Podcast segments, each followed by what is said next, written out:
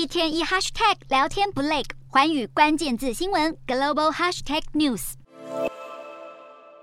中共二十大即将在十月十六日召开，中国内部情势弥漫着诡谲多变的气氛。除了是因为中共总书记习近平要连任进入第三任期之外，外界相当关注的是二十大的党内权力布局。一般预测认为，中共二十大将会有大规模的人事变动，尤其是几位十九大的政治局常委年纪不小，七上八下的祖训，将会有人必须离开岗位退休，谁会递补上来，以及谁将中箭落马，众说纷纭。就连会有几个常委组成的猜测，没人说得准。今天的国际新闻评论要来谈谈中共二十大入局入场，这是检视中国政治发展的重要面向，问题是外界议论纷纷，但没有人说得准。二十大到底谁会有机会出现，以及权力集中在以习近平为核心的党中央，他的深层考量为何？虽然目前是中国十一长假的时刻，但碍于疫情持续扩散，以及采取严格的动态清零防疫路线，再加上中共二十大将在北京举办，可以说北京正处在风声鹤唳的政治氛围之中。为了让习近平顺利连任，以及中共政权的稳定、社会控制及政治维稳的力道有增无减，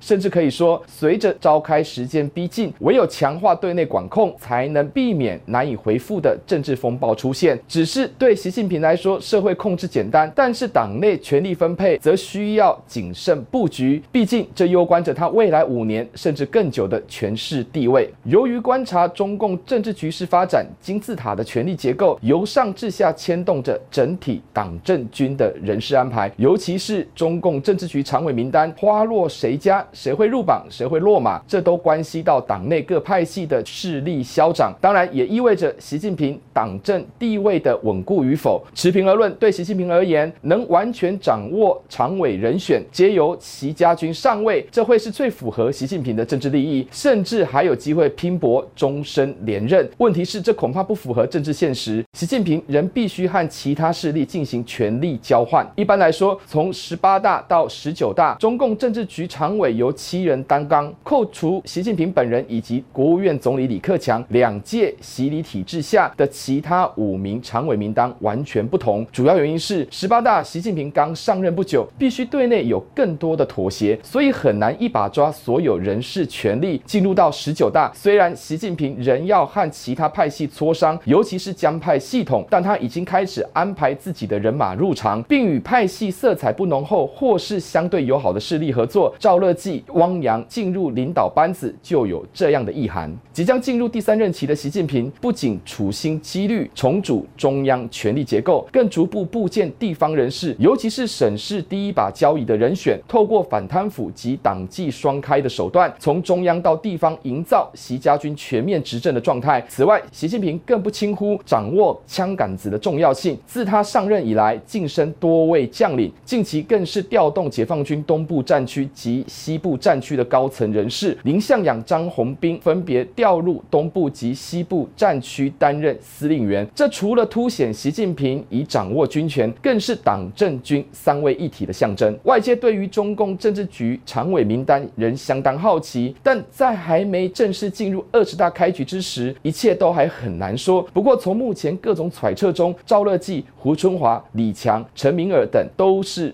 热门人选。不但有机会入场，也会安排担任中央政府机构的首长。其中被视为习家军的赵乐际和李强，将可能升任为全国政协主席及国务院常务副总理。而在十八大时被视为接班人的胡春华，也有可能会接替李克强担当国务院总理一职。没有意外的话，习近平也会掌握党内主责宣传及纪律的人选。当然，随着习近平作为党内核心的地位越来越稳固，那么无论是谁。会入场及分配权位，未来国家主席、总理两人平起平坐的体制将不再存续。从习近平有意打造强人统治、终身连任的姿态来看，中国政治将可能进入习近平体制时代，不会再有隔代指定领导的政治默契，一切都是习近平一人说的算。可以想象的是，胡春华就算接下总理一位，都很难如过去前任一样拥有绝对的权力跟影响力。但是，习近平全面掌握党政军，并不等于政治形势就会走向稳定。换句话说，虽然习家军鸡犬升天，但仍会有政敌反扑的风险。这可以从现任全国政协主席汪洋是否还会留在常委名单来检视。毕竟，汪洋长期和习近平关系友好，倘若汪洋在二十大接下重要职位，那代表习近平的政治盟友关系将更为坚强；反之，则存在变数。此外，值得留意的是，